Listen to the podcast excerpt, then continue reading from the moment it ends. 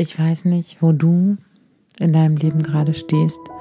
Ich weiß nicht, was aktuell deine Herausforderung ist.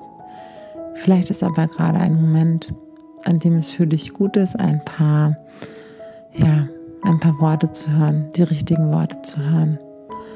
Und ich möchte dir sagen, dass ich weiß, dass du das schaffen wirst.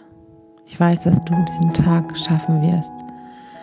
Ich weiß, dass du es schaffst, rauszugehen in dein Leben als Mama, dass du den Kopf umhältst und dass es dir gelingt, für andere da zu sein.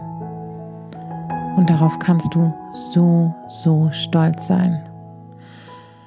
Und ich weiß auch, dass es dir gelingen wird, für dich da zu sein. Du bist dazu in der Lage.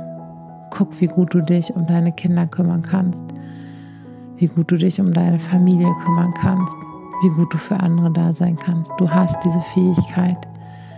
Vielleicht ist da gerade die Verbindung ein bisschen gestört oder unterbrochen zu dir, aber sie ist da und du kannst sie wieder stärken, wieder herstellen.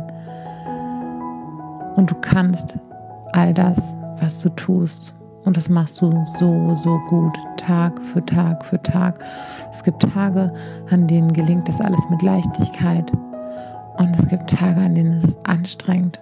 Und da läuft es nicht perfekt. Und da läuft es nicht rund.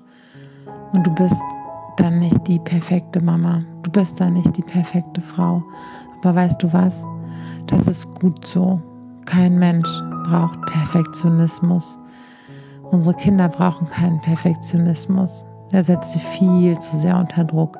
Welches Vorbild hättest du gerne gehabt? Die eine ist, dass du nicht erreichen kannst, egal wie sehr du dich anstrengst.